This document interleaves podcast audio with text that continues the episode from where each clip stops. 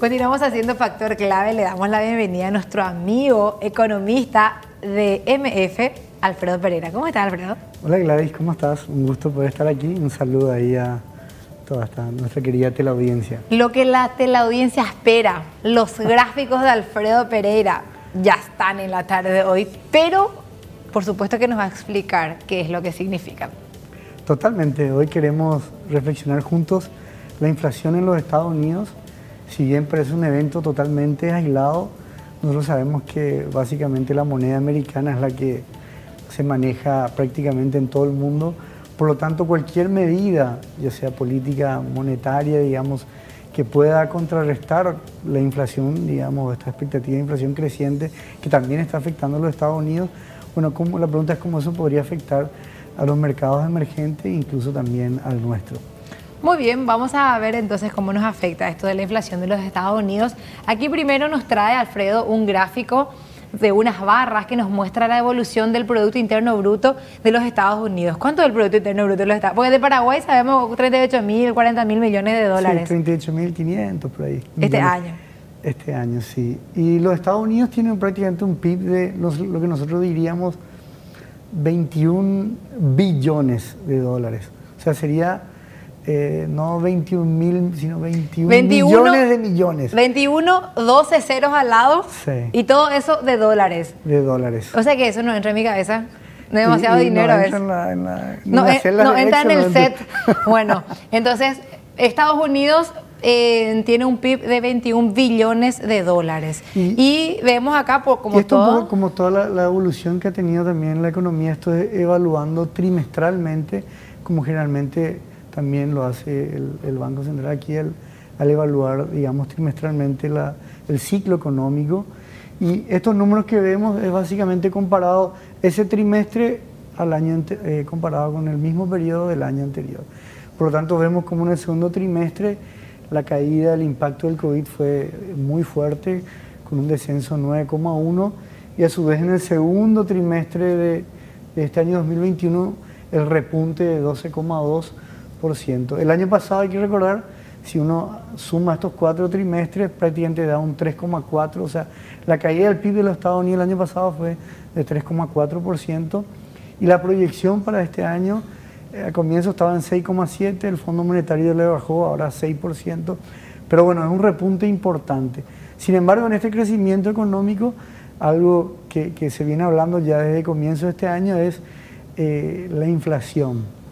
La inflación tiene un efecto muy importante en los Estados Unidos y como hablamos de los Estados Unidos, al mismo tiempo repercute en los mercados de todo el mundo. Suelen explicarnos los economistas que cuando hay, por ejemplo, un crecimiento de la economía de los Estados Unidos, aumenta el consumo Estados Unidos, por ejemplo, significa que aumenta sus compras a nivel internacional y nosotros los proveedores de alimentos, es como que hay un efecto de derrame positivo interesante y en, en sentido contrario, si hay una retracción, también los mercados se ven afectados. ¿Es así o no tanto? Es así mismo, sobre todo que acá hay, que tener en cuenta que, como hablábamos, en el caso de la moneda americana, digamos, eh, que prácticamente es la métrica también para cualquier venta, importación, exportación, commodities, es la, moneda que se usa para estas transacciones, pero al mismo tiempo también es la moneda, digamos, en los cuales muchísimos países tienen reservas. Eh, por lo tanto, cualquier política expansiva en cierta manera afecta a los mercados internacionales. Cualquier política, podemos decir, contraccionista, también tiene una repercusión. De hecho, eh, y quizás después al final podemos retocar eh, y hacer una, pequeña comparación de lo que fueron los años anteriores con, ciertas medidas que ahora está tomando el Banco Central de los Estados Unidos, el famoso FED. Muy bien, vamos a avanzar entonces con nuestro gráfico. Vamos a ver qué tenemos. Y acá recordar a la audiencia, la inflación es siempre esa pérdida, ah, perdón, te interrumpí, Sí, no, no, no, eh, eh, estoy viendo normal la línea, las montañitas suben, después abajo la caída. ¿Qué, qué esto es? Esto es para la audiencia la inflación interanual, así como nosotros, eh, digamos, a, octubre llegamos a 7,6% aquí en el Paraguay. Estados Unidos llegó a 6,2%.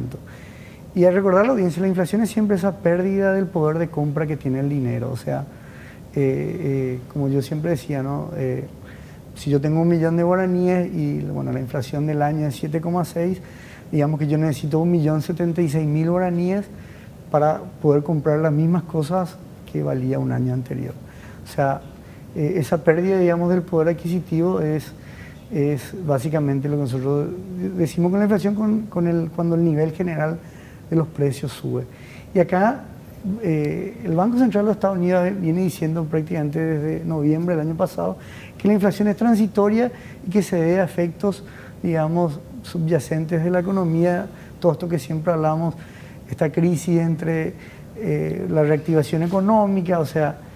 Eh, el, el, desfasaje. El desfasaje y desbalance entre la, la, oferta y la demanda, es decir, empieza a haber recuperación económica, la gente eh, empiezan a bajarse las restricciones, la gente se empieza a vacunar cada vez más, entonces todo eso aumenta. Comienza a consumir, no todos los oferentes están preparados para ese nivel de demanda. Exactamente, y empiezan en países con distintas intensidades, por lo tanto empiezan los cuellos de botella, eh, las cadenas de suministro, se disparan los fletes, o sea, todo, todo esto que, venimos hablando hace mucho tiempo.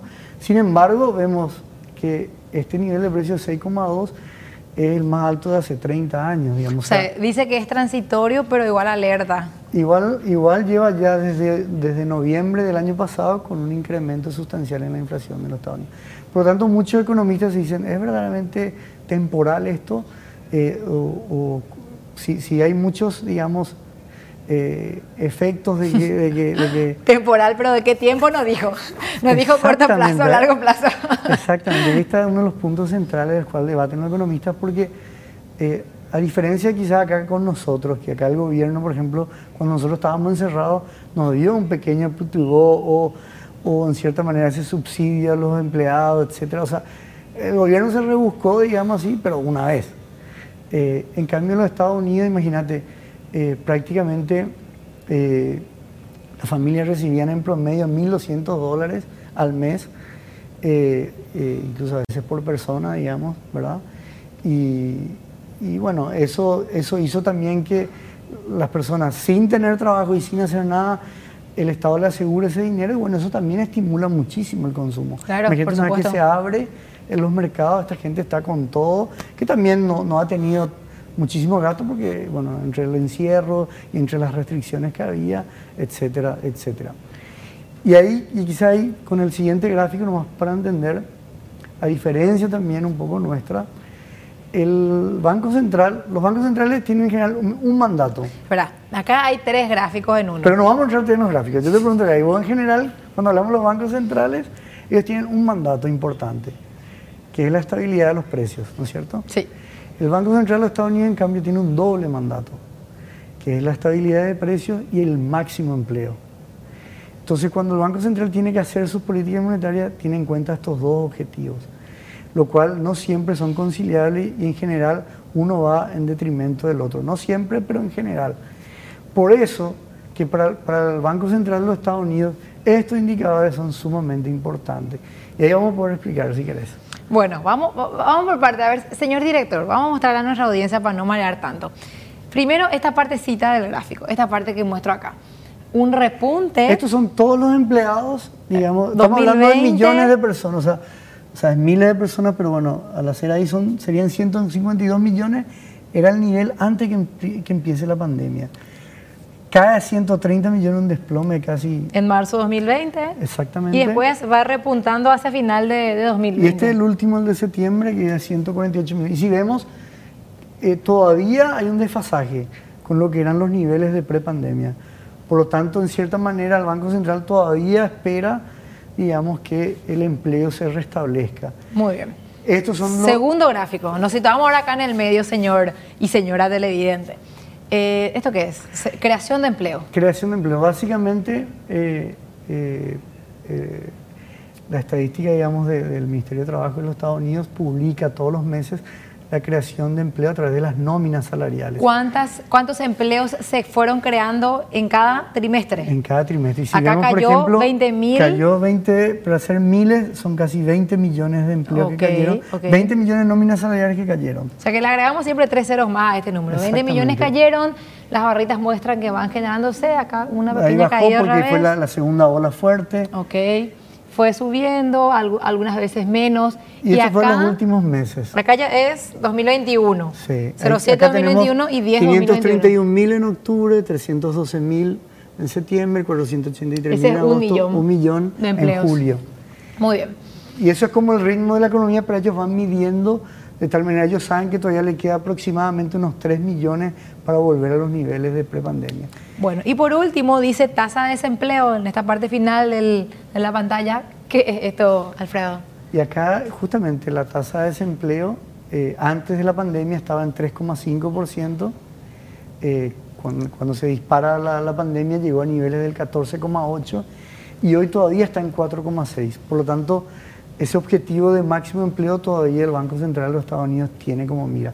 Ahora, esto que, que- que cuando volvemos, digamos, al punto de la inflación, eh, si bien causas principales de la inflación han sido eh, la- los combustibles, también en ellos la energía, los alimentos, eh, pero también el salario ha sido un tema. Y eso es, es un tema que increíblemente también se discute cuando hablamos de los incentivos. El Banco Central al dar estos 1.200 dólares El subsidio. subsidio, imagínate, son casi 8 millones de guaraníes al mes que te están dando por no hacer nada de subsidio. Entonces, eh, ellos todavía pueden elegir qué trabajo hacer y qué no. Entonces, esa recuperación también dicen los economistas que se han visto enlentecida, porque claro, hoy no me gusta este trabajo, puedo elegir total, tengo hoy asegurado este subsidio. Claro. Y de hecho hoy se habla, por ejemplo, analizando qué sé yo, las cadenas de comida rápida eh, que estaban ante la pandemia en 11 dólares la hora, hoy digamos se están peleando en algunos estados a 15 dólares hasta 17 dólares la hora. O sea, si vos trabajas 8 horas, eh, tipo en una así McDonald's o Lomilito, qué sé yo, tenés 950 mil guaraníes por día. Eh, Interesante. ¿Qué estamos haciendo acá? si supiera cocinar algo. O atender a la gente. O atender a la gente de forma amable. Pero, pero eso, eso también repercute después en el costo, digamos, del producto final, que muchas veces también es Claro, al consumidor final. consumidor final. Bueno, y finalmente tenemos un... Y finalmente, no, ya no hay más gráficos, pero para cerrar, Para cerrar, todo El- esto, todo yéndonos esto al mercado de Paraguay. de Paraguay. El 3 de noviembre, el presidente del Banco Central de Estados Unidos dice que va anunciar el famoso tapering, taper, es una palabra que todos los Estados Unidos todo el día están hablando, ¿Qué es el taper? que básicamente es ese proceso de reducción que otro día podemos explicar cómo el Banco Central de Estados Unidos compra activos y de esa manera al comprar activos inyecta dinero en el mercado, digamos, por todas esas deudas que el Estado americano ha debido contraer pero justamente para sostener empresas y sostener familias.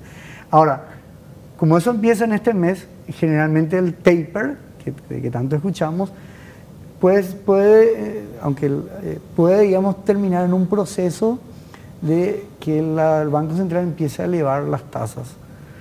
Eso si bien se presume que va a ser el año que viene, por lo que viene anunciando el Banco Central allá. Pero ¿qué pasa? Va a tener un impacto en la ¿Qué inflación. pasa en los mercados? Exactamente, cuando, cuando las tasas suben en los Estados Unidos, es como que atrae el capital y el dólar internacional viene, porque acuérdate que el mercado de los Estados Unidos sigue siendo el más seguro desde el punto de vista de los bonos soberanos, siempre es aquel que se considera como libre de riesgo, entre comillas, porque es el más seguro desde el punto de vista del mercado. Cuando, cuando eh, los Estados Unidos empiezan a traer sus dólares hacia ahí, hacia sus bonos y así. Eso obliga muchas veces a los mercados emergentes a también tener que subir sus tasas de interés para que el capital, digamos, pueda permanecer, digamos, también eh, eh, y que no haya una devaluación o que no impacte de manera tan negativa, digamos, Con- en, la- en el mercado de divisas de cada... Conclusión a modo de título. ¿Vamos a seguir teniendo precios altos en Paraguay? ¿Sí o no? Bueno, por un lado, hasta que la economía no se arregle, eso va a ejercer una presión inflacionaria muy importante.